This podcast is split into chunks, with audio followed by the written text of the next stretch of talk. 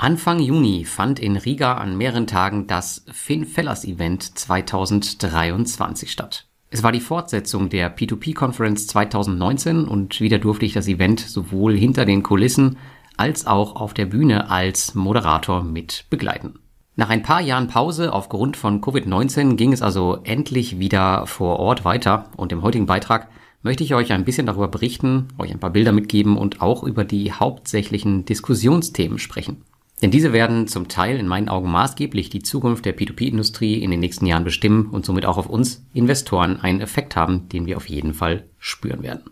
Aber sprechen wir mal kurz darüber, was eigentlich passiert ist. Also die Konferenz und dessen Rahmenprogramm, das fand an insgesamt vier Tagen statt. Und es ging los mit einem Tag der offenen Tür bei Mintos, Debitum Network, Twino, Wire Invest und Lande. Ich habe es leider nur geschafft, zu Lande zu gehen und bin dann dort irgendwie hängen geblieben. Später fand dann auf der Terrasse der neuen Wire Invest Büros noch eine Pre-Party statt. Danach folgten zwei Tage Konferenz in einer wirklich tollen Location mitten in Riga und hier gab es ein ganztägiges Programm mit Keynotes, Panel-Diskussionen, Präsentationen und allerlei Networking. Investoren, Publisher und die Plattform selbst konnten hier ins Gespräch kommen und sich über die aktuellen Entwicklungen und auch die Zukunft unterhalten. Investoren waren leider definitiv in der Minderheit, und weniger vorhanden als noch 2019. Kein Wunder, denn die Industrie hat seitdem nicht gerade für Vertrauen gesorgt oder sich mit Ruhm bekleckert und der P2P-Hype, der ist mal definitiv vorbei. Am letzten Tag lud dann noch einmal Lande ein zu einer Farmtour. Im Grunde etwas ähnliches wie das, was ich 2022 schon vor Ort gemacht habe, nur diesmal in einer größeren Gruppe und einem anderen Farmer. Da ich aber gesundheitlich etwas angeschlagen war, habe ich den letzten Tag eher zur Entspannung genutzt. Auch wenn dieses Mal sehr viel weniger Investoren vor Ort waren, fand ich die Konferenz dennoch sehr gelungen und definitiv ein Upgrade zu 2019. Im Grunde waren auch alle wichtigen großen Plattformen aus Lettland da, inklusive viele weiterer Länder. Sogar Robocash hat die weite Reise aus Sibirien angetreten und es gab auch eine Fintech-Firma aus Indien. Eine Liste über alle Teilnehmer, die findet ihr auf dem Blog. Einige waren aber auch nicht da, bei einigen war es sicherlich besser so, beispielsweise Bulky State. Immerhin haben sie es geschafft, dass ein Banner von ihnen es auf die Konferenz geschafft hat. Aber sie werden wissen, warum sie selbst nicht da waren. Andere wurden aber auch wirklich sehr vermisst, beispielsweise Peerberry oder Bondora. Aber kommen wir nun zu den interessanten Dingen der Konferenz. Zunächst zu den neuen Plattformen, die man schon bestaunen konnte und die uns demnächst mit ihren Produkten beglücken werden. Da haben wir zunächst in Demo. Die Plattform und das Team dahinter, das kenne ich schon seit zwei Jahren, denn so lange bereitet man sich bereits auf den Launch der Plattform vor. Und Indemo ist eine Immobilienplattform mit sehr speziellen und so noch nicht gesehenen Produkten mit einem Fokus auf Spanien. Das Stichwort lautet hier Non-Performing Loans oder Discounted Debt Investments. Dazu vielleicht dann in einigen Monaten mehr. Angeführt wird die Plattform übrigens von einem Ex-Mitarbeiter von Mintos aus dem Bereich Regulierung. Und das ist mit ein Grund, warum diese Plattform bereits voll reguliert starten wird und es durchaus ein interessanter Kandidat für ein Investment werden könnte. Dann haben wir Nectaro. Auch Nectaro wird von einer Ex-Mitarbeiterin von Mintos angeführt. Sie übernimmt das Ruder der Plattform. Hinter Nectaro steht jedoch eine größere Firmengruppe, und zwar die Dynino oder Dynino Group, keine Ahnung, wie man es ausspricht. Und das war in der Vergangenheit auf jeden Fall immer ganz interessant.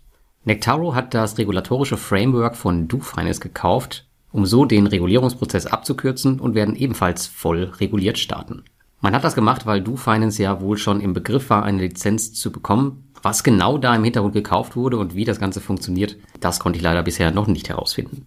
Dann gab es hier und da noch einigen Kleinkram, der gerade gestartet ist, wie beispielsweise Fintown, McLear oder Lonevest, aber das waren sicher die beiden interessantesten Kandidaten aus meiner Sicht für die Zukunft.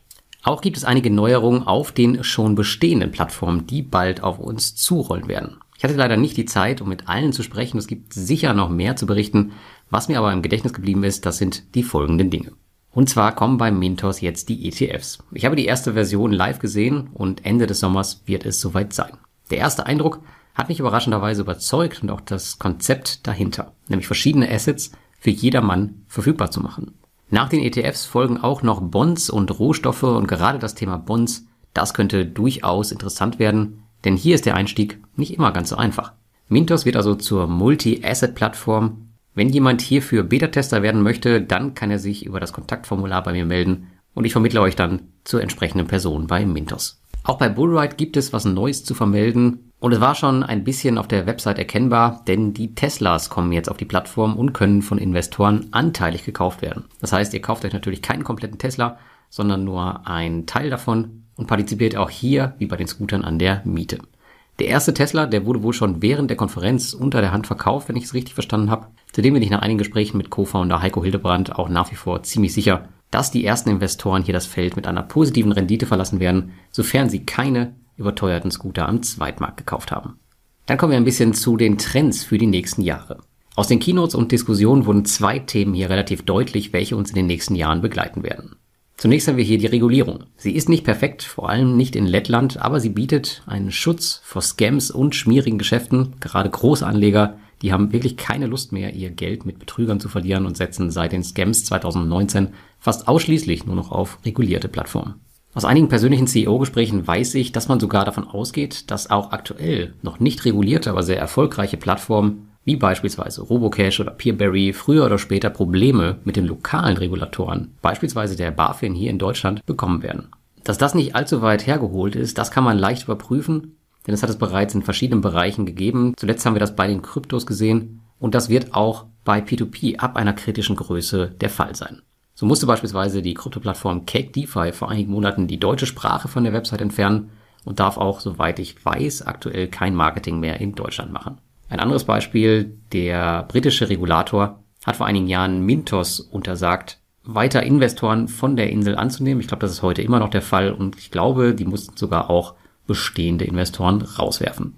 Ein zweiter Trend sind die sogenannten One-Click-Solutions. Produkte wie Bondora Go and Grow und Monefit Smart Saver machen es vor. Vollautomatisierte Lösung, das sogenannte Self-Driving Money, zieht unglaublich viele Investoren an. Klar, die Rendite ist niedriger als bei klassischen Plattformen, aber dafür muss man eben rein gar nichts mehr tun. Der Großteil hier auch in unserer Diskussion auf dem Panel, der war sich einig, das wird die Zukunft sein. Immer mehr Plattformen setzen zudem auch auf Managed Portfolios, wo Investoren im Grunde nichts mehr machen müssen. Die Ausgestaltung dieser und auch der Zins, der kann und wird aber variieren und nicht zwangsläufig im einstelligen Bereich herumkrebsen, wie bei Bondora Go and Grow und Monefit. Aber in Zeiten von AI und erfolgreichen Robo-Advisors ist das einfach die logische Konsequenz.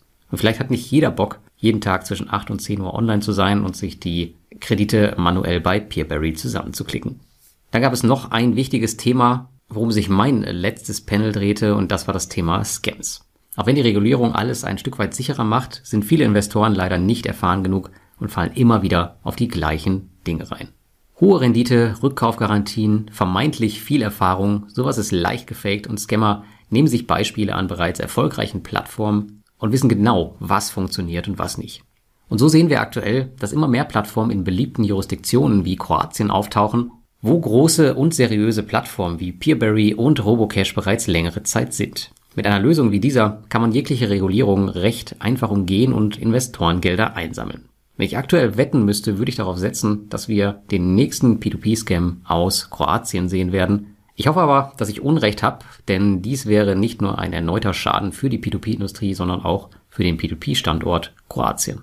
Seid also bitte vorsichtig bei unregulierten Investments in solchen Ländern und achtet auf folgende Dinge, um euer Geld einigermaßen sicher zu halten, wenn ihr unbedingt dort investieren wollt. Erstens, achtet darauf, dass der Track Record mindestens fünf Jahre beträgt. Die meisten Scams überstehen diese Zeit nämlich nicht. Zweitens, schaut, dass die Firmen von einem großen Auditor geprüft wurden und dass ihr die Zahlen auch versteht. Und drittens, recherchiert die Hintergründe des Managements der P2P-Plattform und auch die Firmenstruktur. Kommt euch hier was komisch vor, dann lasst es einfach bleiben. So, die Warnung ist ausgesprochen, mehr kann ich jetzt nicht für euch tun. Passt einfach auf. Aber es gab noch einen weiteren Trend, den wir in den letzten Jahren gesehen haben, und der war für Investoren definitiv positiv. Es sind immer mehr Plattformen auf den Markt gekommen, die eigentlich als Finanzierungsarm eines großen Unternehmens im Hintergrund fungierten. Das hatte oft zur Folge, dass man mit einer bereits guten Lösung und viel Erfahrung startete. Resultierend tat das in einem schnellen Wachstum und viel Vertrauen. Beispiele dafür gibt es mittlerweile viele. So haben wir Peerberry hier, die sind aus der Aventus Group entstanden, Moncera aus der Placid Group, Esketit, die auch ein Wahnsinnswachstum hingelegt haben, entstanden aus Cream Finance bzw. heute Avafin, Ländermarket von Creditstar oder Afranga von Stick Credit. Und diese Liste, die wird schon bald erweitert werden und neue Plattformen werden auf den Markt kommen und eventuell ebenso erfolgreich wie auch attraktiv sein. So wie die eben genannte Plattform Nectaro mit der Dynano Group im Hintergrund die schon seit 2004 am Markt ist. Ich habe auch weitere Namen gehört, die bald eventuell mit ihrer eigenen Plattform starten werden. Es bleibt hier also spannend.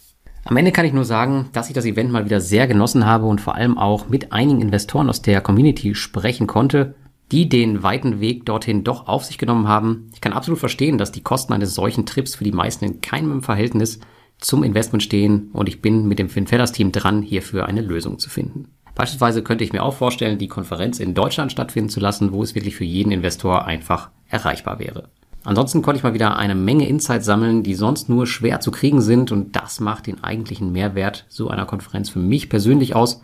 Nicht alles davon kann ich hier immer öffentlich preisgeben, da mir viele CEOs in Diskussionen um die weitere Entwicklung von Plattformen Informationen anvertrauen, die noch nicht spruchreif und damit auch oft vertraulich sind.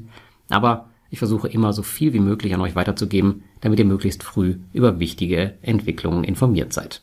Aber nun möchte ich mal von dir wissen, wie du die Trends aus diesem Beitrag für dein Investment siehst. Lässt es dich eher positiv oder negativ in die P2P-Zukunft blicken? Schreib es jetzt in die Kommentare unter dem Blogartikel oder dem YouTube-Video.